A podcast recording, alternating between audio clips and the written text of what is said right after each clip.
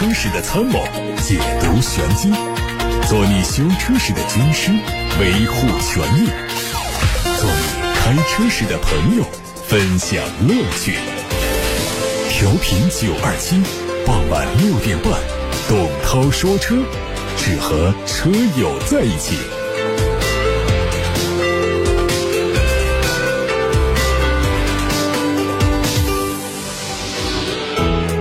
各位晚上好，欢迎听董涛说车节目直播，可以把选车用车的各种问题发到直播间来，发送到直播间来。通道一个是通过微信公众平台，二个是可以打八六八六六六六六热线。微信公众平台呢，目前董涛说车开了两个，老的那个号呢就四个字董涛说车，还有一个新的专业版董涛说车 Pro，这个 Pro 版刚刚才开通一天，还没有在上面发布其他更多内容，还是原来的一些文章内容在上面，大家可以关注一下。通过董涛说车或者是董涛说车 Pro 这两个微信公众平台。台发布信息呢，我都可以在直播间看到。先看新闻，乘联会刚刚发布了三月份新能源乘用车市场的销量预判。乘联会说，考虑到部分中小企业新能源汽车的销量较二月份改善比较多，所以说三月份乘用车市场应该是偏乐观。综合预估，三月份新能源乘用车厂家的批发量为六十万辆左右，环比增长百分之二十，同比增长百分之三十。预计一季度新能源车的厂家销量一百四十八万辆，同比增长百分之二十五。一季度新能源乘用车开门红基本实现了。全国新能源乘用车市场虽然受到燃油车促销潮的干扰，但仍然保持回暖走势。随着近期碳酸锂降价趋势明显，部分厂家一季度的产销主动减速，实现了生产端的降本。从新能源的销量看，比亚迪、特斯拉、爱安、上汽、吉利、长安、理想、蔚来属于前列，最终排名还需要等待最终的数据。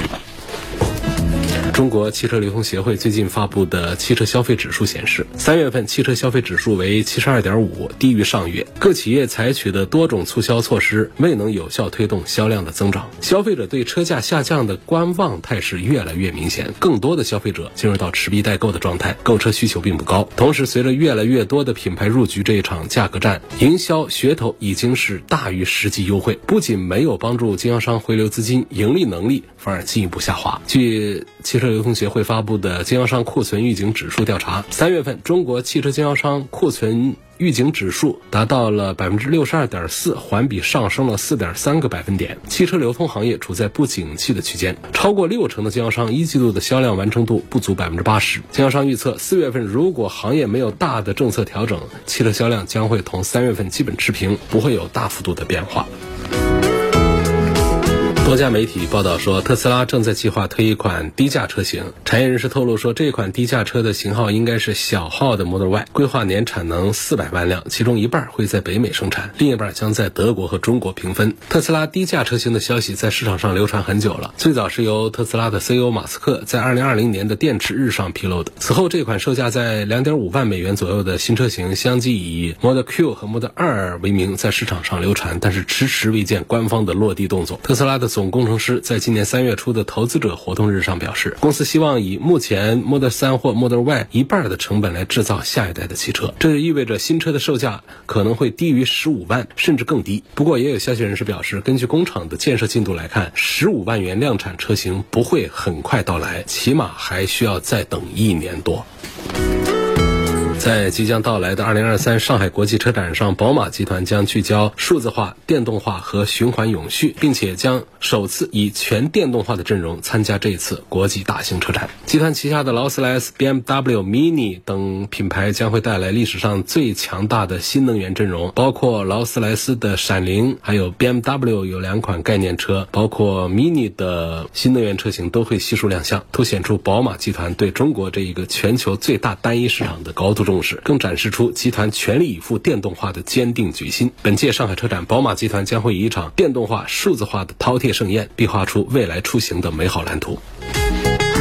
如果说十二万元的雪铁龙 C 六成为三月份最火爆的车型之一，那么 BJ 九零在这个月前前所未有的降价幅度，同样是足以引爆市场。最近北京 BJ 九零狂降七十一万的消息，直接被推上了汽车圈的热搜。综合多方的消息看呢，市场指导价九十九万八的 BJ 九零三点零 T 正荣版裸车最低价只要二十八万八，再加上保险和购置税，基本上三十万左右就可以落地这一台国产的 GL。s。需要注意的是，能够以如此低的价格购入的，基本都是两三年的库存车，而且不是 4S 店的渠道销售，也就是不提供整车质保。虽然 PJ 九零狂降七十一万元看起来非常的诱人，但选择它也必须要考虑使用成本。考虑到它的零部件大部分都是奔驰进口的，维修的费用应该是相当高，这也是用户买进 PJ 九零不得不考虑的问题啊。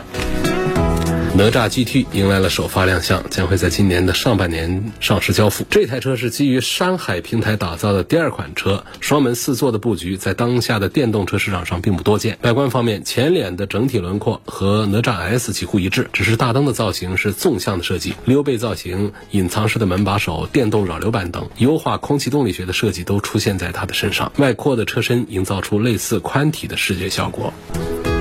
海外媒体拍到了一组保时捷 Macan EV 车型的最新内饰照片，可以看到这一台车的内饰造型借鉴了 Taycan 的设计元素，采用了类似双屏的设计来增强它的科技感。具体来看，仪表盘。取消掉了边框，中控屏呢采用的是内嵌的设计，但是并没有和仪表在同一个水平线上，有利于驾驶员进行近距离的操作。另外，中控屏的旁边还有第三个屏，出风口的下方也有电子屏。外观方面，测试车虽然没有覆盖伪装，但是仍然处在高度伪装的状态，它的细节处存在着很多的不合理的干扰，比如说它的 C 柱的位置设计明显是不是最终的状态，头灯组位置的贴纸在掩盖车辆的真实设计。而除此之外呢，作为一款电动车测试。车也配备了双边单出的排气管。动力方面，根据此前消息，应该会有四百五十千瓦的最大功率和一千牛米的峰值扭矩，并且可能会配一百千瓦时的大电池组。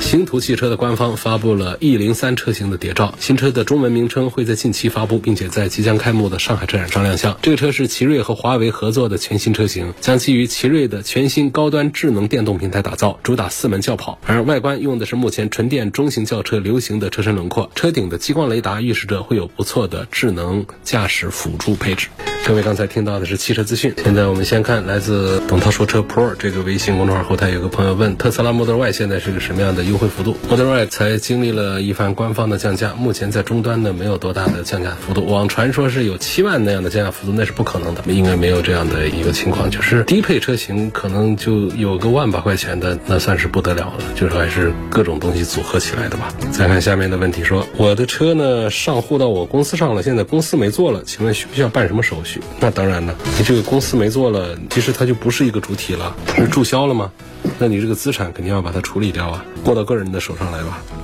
奔驰的 GLC 新款上市了，而且涨价了，这样的老款它会不会降价？买老款什么时候最合适？主要是家用的话，二六零和三百哪一个更值得买？其实奔驰很少啊，不会做这个新款老款同堂销售的这样的一种局面。日系车喜欢搞这同堂销售。那当它的这个二零二三款的新的 GLC 上之后呢，老 GLC 它会提前清库存，把它清掉。所以现在就是它的优惠幅度最大的时候，就是老 GLC 就是现在买是最合适的一个情况了。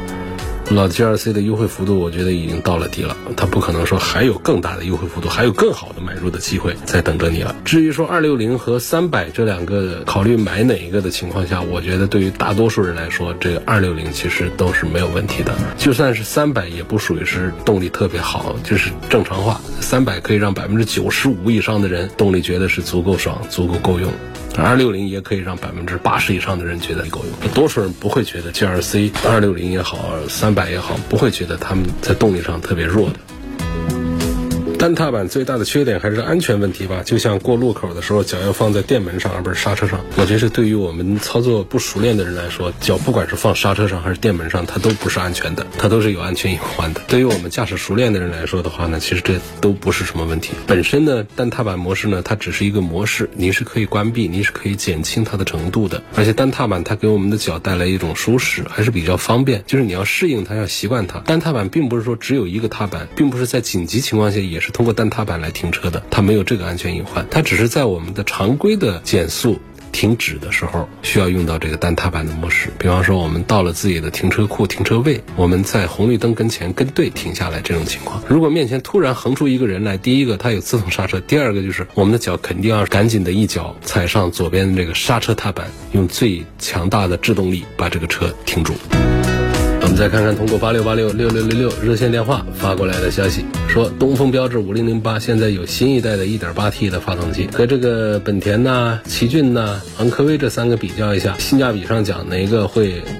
好一点。就是它卖的差的，通常价格上低一点，配置上高一点，就显得性价比要高一点。这是一个通常的一个规律，一个原理了。新一代的这个发动机其实也没有说是它就新到哪儿去，因为现在东风标致也好，东风雪铁龙也好，其实也没有在发动机上真正的推出新的款式，说有新的这个技术把它加进去，所以还是原来的这个老的这一套东西，它是比较成熟、比较可靠。它配的八速的手自一体的变速箱也是规格还是比较好，规格在那儿有八速，所以这套动力组合呢，就相对于一个二十万不到的一个价格来说，我觉得还是比较划算，还是可以。但是你要是跟这个本田的 CRV 啊，跟这些车来对比这个性价比的话呢，我还是赞成现在家用车多考虑这个畅销的。产品 CRV 啊这些车型，那奇骏呢？现在就先放一放。你要排个序的话，我觉得应该是像本田的 CRV 排第一，啊，别克朗科威排第二，然后标致五零零八、日产奇骏并列排在一个第三位。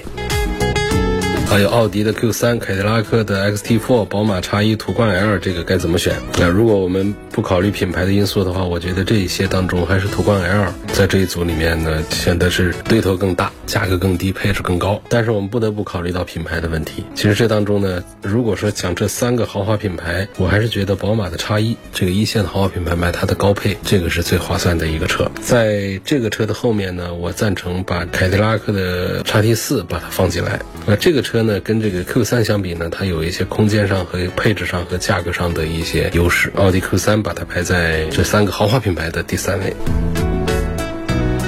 CRV 的2021款和2023款价格接近，要不要一定选23款呢？如果选23款，包括新增的一款，哪一款的性价比更高？还有它的锐混动、插混动，希望能够推荐一下啊。这当中呢，我首先我觉得可以多关注一下它的23款是有一些改进。另外呢，我推荐关注它的锐混动，本田的锐混动确实是在城市里面真的是非常的省油的，很好用。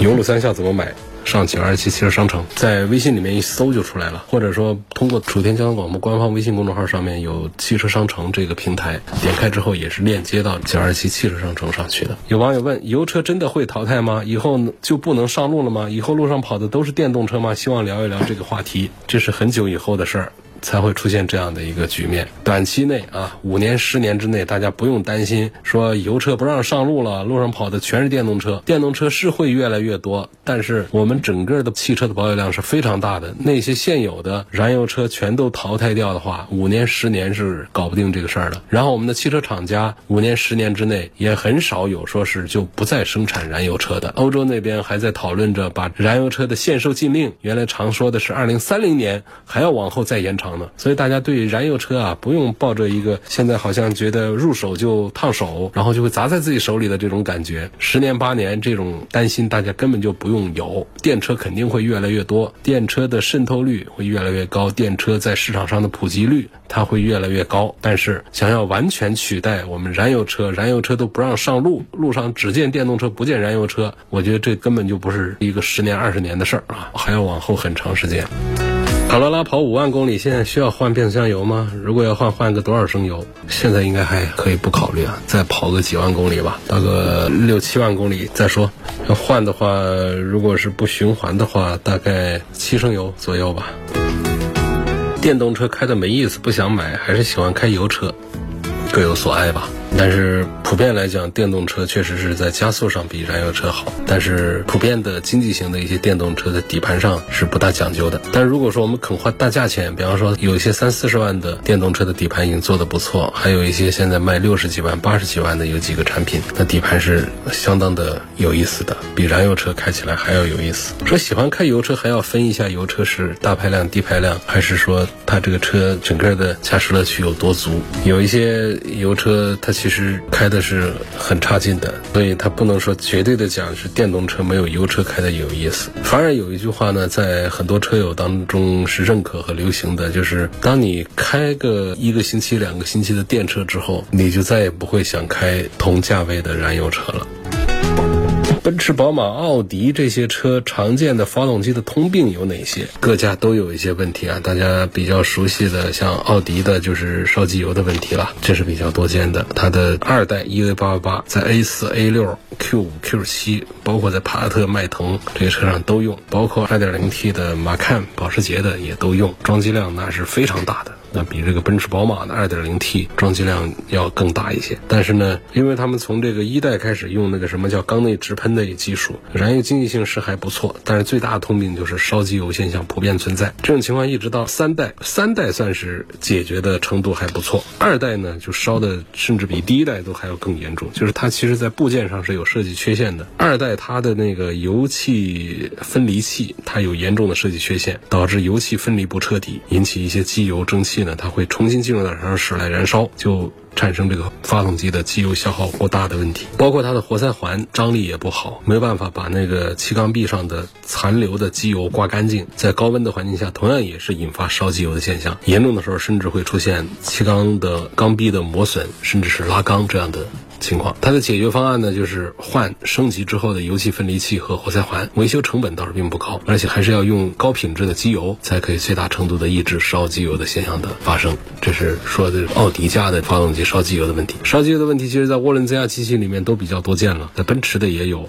宝马的也有。宝马的这个 N 系列 N 二零啊、B 二零这个发动机烧机油和漏机油的问题也是比较突出。它用的时间不长吧，用了几年时间，这个机器就被。B 四八系列给替换掉了。这个 N 二零 B 二零这个发动机呢，最大的优点呢，就是它有很宽泛的扭矩平台，所以它从一千转出头一直到将近五千转，这当中就是我们平常开车百分之九十五以上的转速区间，它都是覆盖了它的最大扭矩的，这是非常罕见的一种情况。所以开它的时候会感觉很得劲儿。另外呢，它还有一些在当时比较先进的技术，就是二零一一年左右推出的时候，它当时的技术是比较领先的。包括它的气门可变正时系统啊，气门生成调节装置啊，单涡轮双涡管，这有一个这样的一些技术，它的一系列的先进的技术，就让它在后续的使用当中呢，就是让它频繁的出现一些烧机油的一些漏油的一些问题。包括它的气门室盖，一个塑料用塑料盖，这个并不少见。但是像它这样一遇热，它就容易变形的，大概跑个五六万公里之后，它就变形到漏油的情况，不是家家户户都像他们家这样的。它那个气门室底下那个垫圈换了都没用。它就是上面的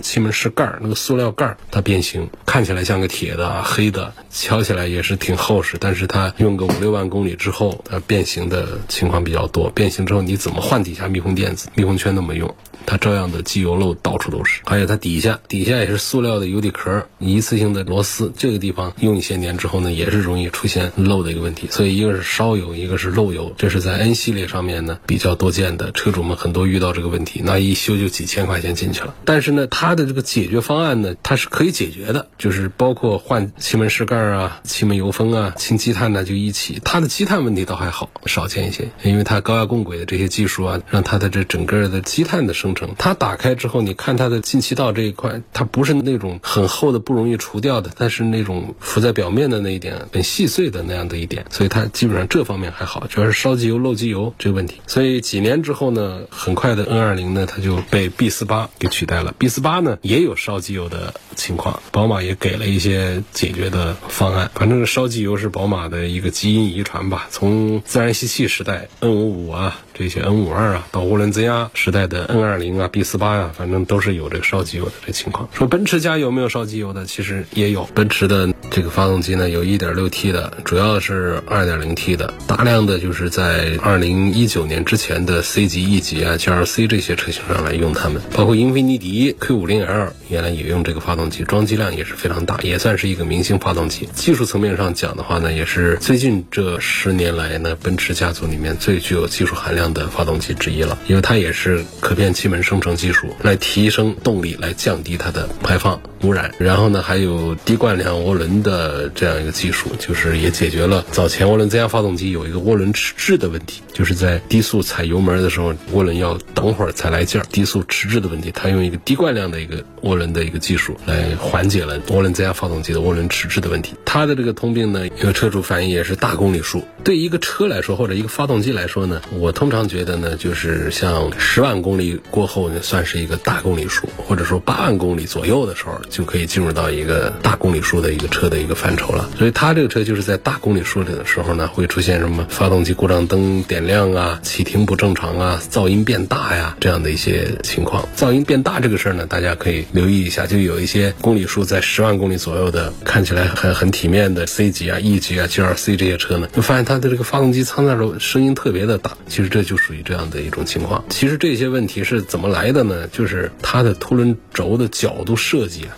不科学导致的，而且呢，它这个维修价格也很贵。奔驰的零整比大家有所耳闻，那么。它这个发动机呢，如果说是要更换凸轮轴总成的话呢，四 S 店的报价应该在两万块钱左右。你就算在外面修理厂修，你也得万把块钱才能够解决问题。当时的这个报这个问题的也还比较多，就算是一个设计缺陷的存在吧。但是在一九款之后，这个发动机它就没有再装配了，就是根源上解决了问题。但是我们在一九款之前的那些老 C 级、E 级、GLC 这些车用了这 M 二七四发动机的，还是有隐患，容易出这个刚才说的那几个问题啊。发动机噪音变大、加速异常、启停异常、故障灯点亮、点火延迟等等这样的一些问题。所以啊，就是人无完人。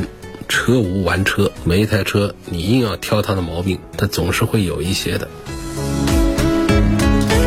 太阳膜是不是几年就要换呢？如果没褪色、没气泡，看起来很好，能用个七八年吗？可以的。太阳膜呢，低档的我根本就不赞成大家用。你可以不贴都可以，你贴的话呢，最好是贴好一点的太阳膜，好一点太阳膜用个五年到十年那都没有问题。但是十年再往后的话呢，它这个太阳膜，它说到底归根结底它就是一层膜嘛，上面它有多个涂层，有各种功能在里头。但是呢，随着时间的延长的话呢，它有脆化、有光溶解、被侵蚀等等这样的一些问题。所以如果是那种低端的膜，用个一年两年就起气泡啊这样的问题就出现，它其实根本。就起不到什么隔热啊这样的一些防紫外线的这样的作用都很有限，它的价格也特别便宜。这些膜啊，干脆一开始就不要贴它，我们就透明的玻璃开，还挺有欧美范儿的。人家街上车都不贴太阳膜的，但如果我们要贴呢，它有两个作用。刚才说的对这个紫外线呐、隔热啊这样的有。第二个，它对于我们的玻璃破碎的时候的风险，它也是有降低的。玻璃伤人的这风险，本身我们的玻璃都是钢化玻璃都还好，如果再加上一个这个，它就更加的安全一些。就是太阳膜就这样，所以要贴的话呢，尽量贴好一点的，好一点的品牌大一点的这样的膜的话呢，用个五年左右根本就不用担心。大量的太阳膜的质保期都是到十年，包括分。层啊、气泡啊、橘皮纹呐、折痕呐、褪色啊等等，应该就是五年到十年，这都是可以保证的。至于说我已经过了十年的，或者说我现在用的过程中它已经褪色褪的一塌糊涂，起泡啊、分层啊这样的问题都出来了，那我们就该撕的、换的、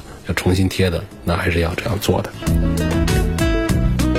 二零二一款的三系跑了三万公里，需不需要换火花塞？没坏不换。还在问奥迪 Q 三的、凯迪拉克叉 T 四啊，还有叉一。排除了奥迪 Q 三之后，凯迪拉克 x T 四豪华版现在优惠大，落地二十四万以内可以搞定，配置也高。宝马 X 一的尊享型优惠也大，这两款都是二点零 T。两款车的后期保养怎么样啊？宝马的后期费用不贵，凯迪拉克的也不便宜吧？非凡 F 七这个车怎么样？同级别的还有哪些推荐？这是上汽家的一个高端品牌，这车接触它，感觉它做工很讲究的，很细腻的，做工用料看起来很显档次。它在电动这一方面，上汽的这套电动一般化吧。不是那么优秀和突出，但是也是成熟过关的，没有啥问题。作为二十万出头的产品，我觉得非凡 F 七如果要拿一个标杆来，这个价位我们来对比的话，对比特斯拉的 Model Y，还有比亚迪的唐，如果拿着跟他们对比，我觉得在内饰的设计那种感觉上，它是优秀的，它是胜出的。但是在总体的这种驾驶的感受上，不见得有什么优势，还是特斯拉的可能还是这方面要稍微强一点吧。雪铁龙 C 五涡轮增压机器，平均两千公里烧一升油。我是二零一七年的车，这是通病吗？现在怎么解决？是个通病啊！神龙的 THP 发动机有一些烧机油的概率。你上咱们汽车商城上去看看，看九二七汽车商城上是不是？好像听他们说最近上了一个烧机油治理的一个产品，上去看一看，可以买这个产品解决你的烧机油的问题。汽车发动机漏机油呢，应该可以把它彻底的解决掉，因为它是一个生产工艺的问题，是一个装配的问题，不应该漏机油。但是发动机烧机油那就没办法彻底解决了，因为它毕竟是高速运转，有磨损的，必然有间隙产生，所以烧机油是没有办法彻底解决的，是这样吗？那不是，刚才前面我说的很详细了，烧机油要分原因，你像油气分离器设计不科学，换下一代的新的油气分离器，它不就解决吗？它的活塞环的张性不足，我们换一套张性更好的活塞环，它不把油刮干净了吗？它不就烧的要好一些了吗？包括这个烧机油治理的一些方案，也就是从这些角度来解决啊。漏机油呢，这确实就是一个工艺的问题。你材料好的话，它可以更长时间不漏机油。所以烧机油和漏机油，我觉得在涡轮增压机器里面有烧机油的这种现象是可以理解，但是你不能烧到离谱，烧到一个保养周期我们的油尺就见底，那个不对。一个保养周期你可以正常的消耗，但是不要到油标尺的下限去。这个我觉得在涡涡轮增压时代，大家都应该欣然的接受吧。就这儿，今天就说到这里，感谢大家收听和参与董涛说车。每天的直播，错过收听的，欢迎通过董涛说车全媒体平台来收听往期节目的重播音频。董涛说车全媒体平台广泛的入驻在微信公众号、微博、蜻蜓、喜马拉雅、九头鸟车架号、一车号、微信小程序梧桐车话、抖音等等平台上，欢迎大家关注。同时也告诉大家，董涛说车微信公众号又开了一个专业版，叫董涛说车 Pro，马上就要开始在上面发一些更加有技术含量的一些文章。我们的技术车友们可以关注一下董涛说车 Pro。